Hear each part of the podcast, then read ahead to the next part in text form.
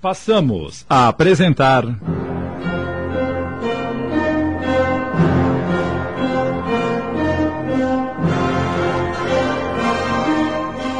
Histórias para meditar.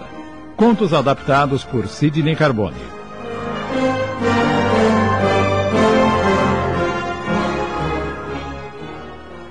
O Menino Apóstolo. Argumento de Josefa Rosália Luque Álvares. Nazaré, a pitoresca cidade da Galiléia, vizinha de Monte Tabor e do Largo de Tiberíades, recebeu a Joshua que regressava de sua viagem. O menino voltava ao lar nazareno completamente mudado. Não era o mesmo Joshua que haviam visto partir cinquenta dias antes. Vejo que os ares de Jerusalém lhe fizeram muito bem, Joshua. E então, meu irmão, gostou do templo? A cidade é mesmo maravilhosa? Conte-nos suas impressões para sabermos se compreendeu bem todas as coisas. É necessário lembrar que Miriam havia dito ao menino que ninguém deveria saber de sua viagem ao Monte Quarantana, a não ser o pai. Parem de interrogar Joshua e vão cuidar de seus afazeres. José havia também observado uma mudança no menino. Ao ver que, embora o sol já se tivesse posto, Joshua continuava na oficina, pondo em ordem todas as ferramentas, restos de madeira, molduras por terminar, bem como sarrafos e utensílios em geral, disse à esposa: Jeová deu energia nova ao nosso filho Miriam.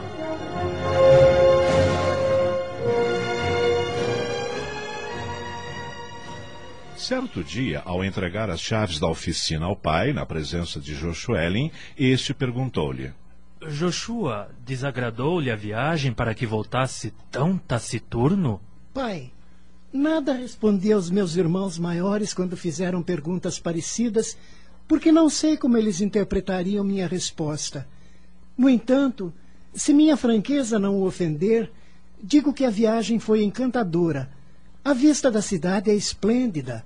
O templo é cheio de riquezas e de magnificência, mas o que se faz na cidade e no templo pareceu-me desastroso, horrível e mau. Como assim, meu filho? Não se vê ali a lei de Moisés, e sim a mais grosseira e torpe manifestação de egoísmo refinado, de interesse, de lucro e de ambição. Está falando sério, Joshua? Oh, pai, não é por ter doze anos que deixei de compreender o que se passa na cidade dos reis e na casa de Jeová. Que o diga então Joshuelin, que igualmente viu e sabe tanto quanto eu. É verdade, pai.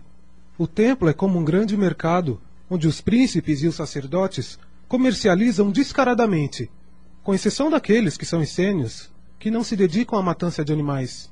Todavia, os sacrifícios de animais foram prescritos por Moisés. Não, pai. Estudei as escrituras de Moisés nos santuários essênios e seus escritos, que são breves e concisos, não só não autorizam tais matanças, como aconselham os anciãos do povo hebreu que tratem de acostumar o público a trocar os holocaustos de sangue pelas oferendas de frutos da terra, flores dos campos e resinas aromáticas dos bosques. Ah, está bem, está bem, meus filhos, mas que ninguém os ouça falar assim, pois grandes calamidades poderão cair sobre a nossa cidade. Roguemos ao Senhor que tenha piedade de nós. José levantou-se e entrou no quarto, onde sua alma de homem justo e piedoso o fez desafogar-se em silencioso pranto. Sob seu aspecto severo e quase rústico, escondia-se um coração de ouro, e sentia deveras profunda pena pela amargura que adivinhava em Joshua e pelos grandes males que esperava para seu povo.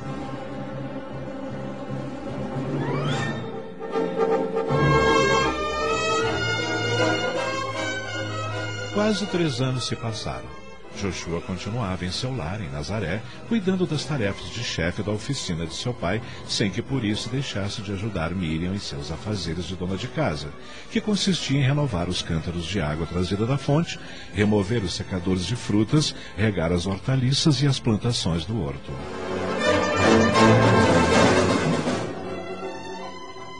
Uma grande tristeza começava a infiltrar-se em seu espírito, como se uma sombra fosse escurecendo pouco a pouco. Assim, ia sentar-se no horto em um banquinho feito por ele mesmo para meditar.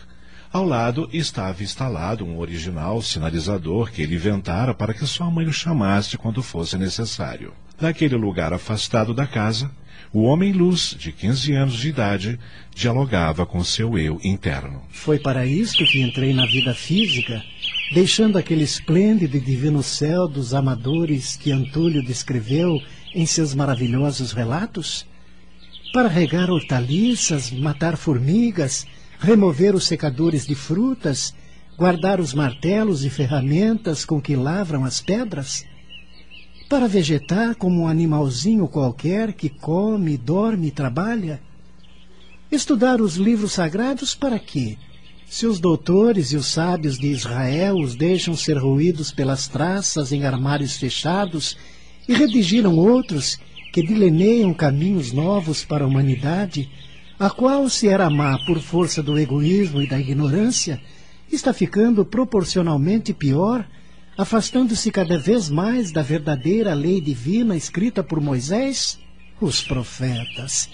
Quem hoje em dia se preocupa com os profetas, se existem tantos sábios e doutores que interpretam as leis de Deus de maneira a não prejudicarem as conveniências dos poderosos e mantenham o povo progressivamente mais submisso e escravizado? Se os grandes profetas da antiguidade foram esquecidos, como posso sonhar em ser escutado? Pobre de mim, desaparecido entre as ferramentas de um humilde horto galileu. Que fugaz e enganosa visão é a dos anciãos de nossos santuários essênios, que alimentam a ilusão de que eu seja o Messias de Israel. Eu, mísero adolescente desconhecido, filho de artesãos galileus, com relação aos quais se diz que desse meio nada de bom pode sair entorpecido pela inatividade, decepcionado por minha própria incapacidade, cansado de uma vida inútil e sem nenhuma finalidade definida, vejo-me como uma árvore improdutiva para a vida física e estéril para a vida espiritual. Tais eram os monólogos de Joshua durante o último desses três anos, ou seja, quando havia completado 15 anos de idade. Miriam, sua mãe, adivinhava que algo insólito e anormal se agitava no coração do filho, mas não conseguia arrancar uma única palavra a esse respeito.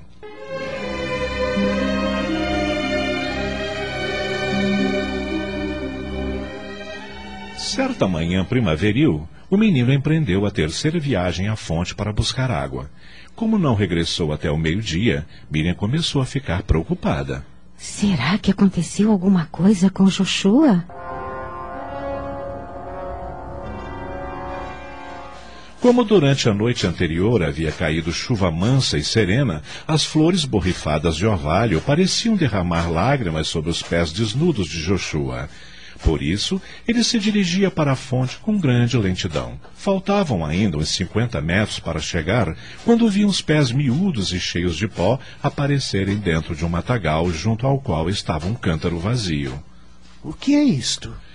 Joshua deixou seu cântaro ao lado do caminho e, Abrindo suavemente as trepadeiras que entrelaçadas formavam uma sombria gruta, inclinou-se para saber o que tinha acontecido ao dono daqueles pés. Viu que era uma menina que gemia tristemente e cuja respiração, bastante rápida e cansada, indicava a próxima crise nervosa. Conduído, ele ajoelhou-se para fazer-se ouvir por ela. Ao ver-lhe o rosto, reconheceu-a. Abigail?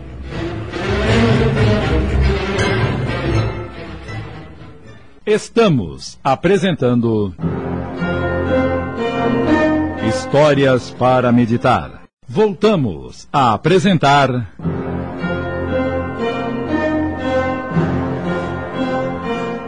Histórias para Meditar. Contos adaptados por Sidney Carbone.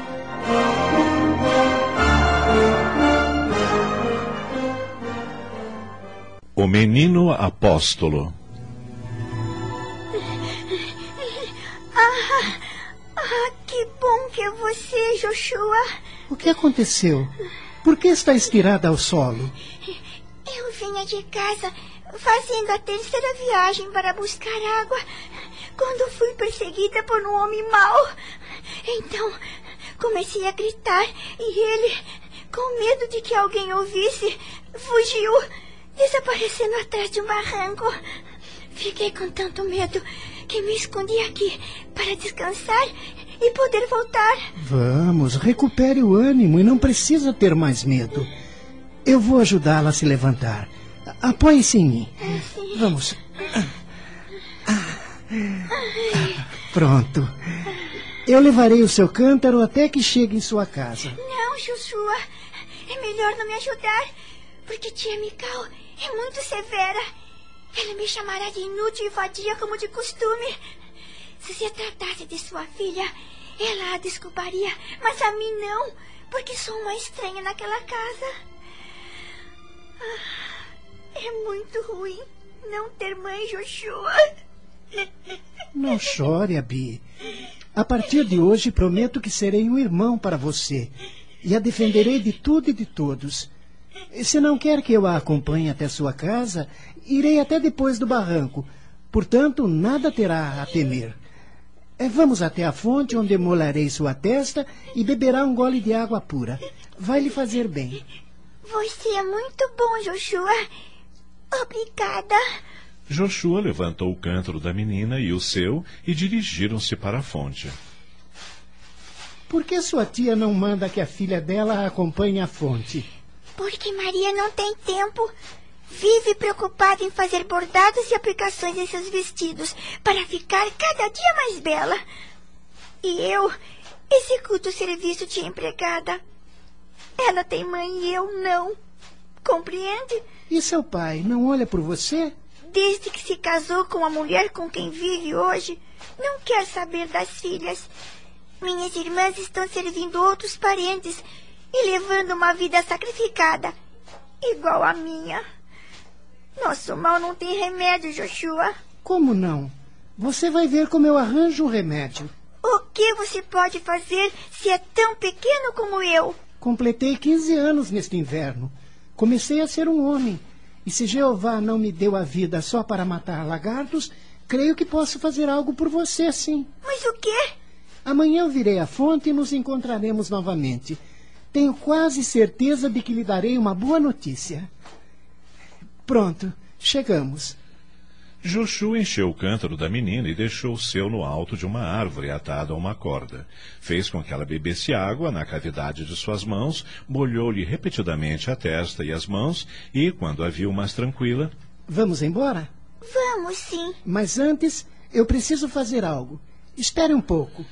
Joshua encheu o surrão, ou seja, o saco de couro que trazia preso à cintura, com pequenas pedras e apanhou uma sólida vara comprida. Depois disse à menina, sorrindo: Isto afugentará qualquer inimigo. Abigail estava assombrada e ao mesmo tempo admirada diante da decisão de seu companheiro. Pronto. Agora podemos ir. Dê-me sua mão e não tenha medo.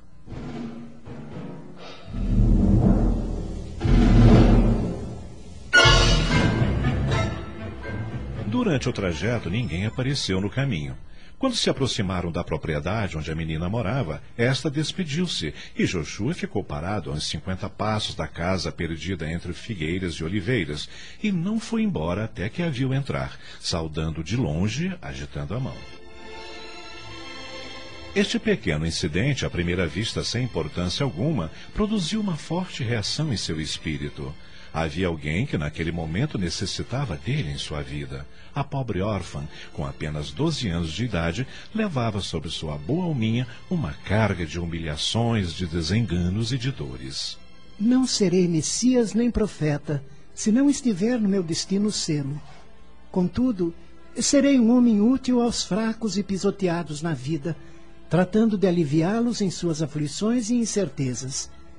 As vidas extraordinárias o Senhor as dá a quem as pode viver com méritos e com acerto em benefício da humanidade.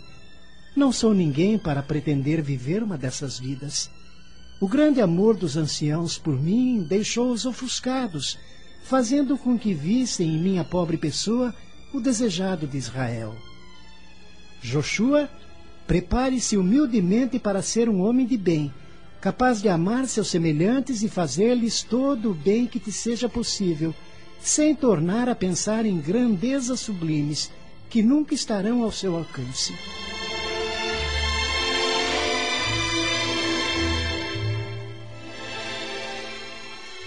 Joshua voltou à fonte, carregou o cântaro cheio de água e retornou para seu lar, onde encontrou a mãe, que o esperava com certa preocupação.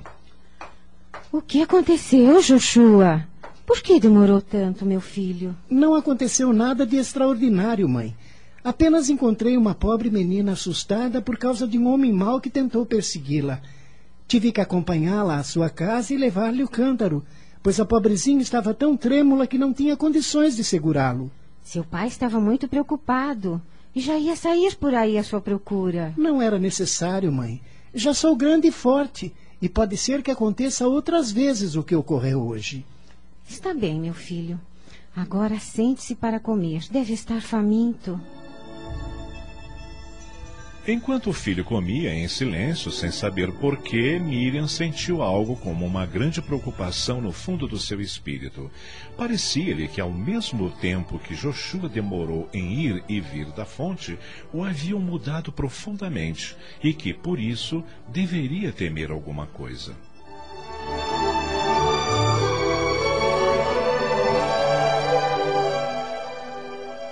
Dois dias depois, Joshua voltou a encontrar-se com a órfã, cuja alegria por vê-lo encheu de satisfação. Que alegria pensar que já não estou tão só no mundo, Joshua. Estas simples palavras caíram qual suave orvalho sobre a alma entristecida do adolescente, que se julgava não só supérfluo, como até inútil no mundo. Entretanto, limitou-se a sorrir ao mesmo tempo em que estendia para a menina uma pequena sacola que tirou de seu cântaro vazio. Tome, Abi. Isto é para você.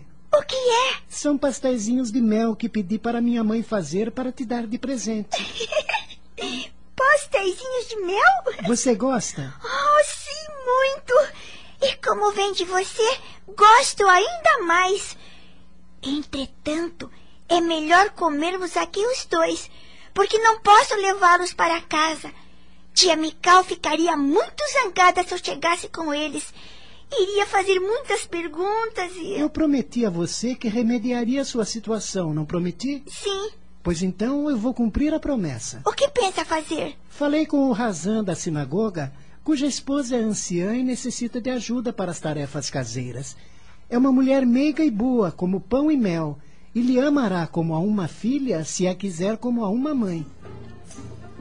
A alegria da menina foi tanta que, esquecendo-se dos pastéisinhos, saltou para Joshua e, abraçando-o, beijou-lhe o rosto. Oh, Joshua, como você é bom se preocupando comigo. Por que faz isso? É a lei que manda proceder assim quando diz: Ama a teu próximo como a ti mesmo.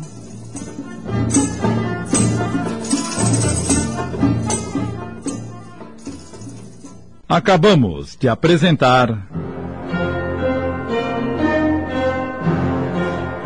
Histórias para meditar. Contos adaptados por Sidney Carbone.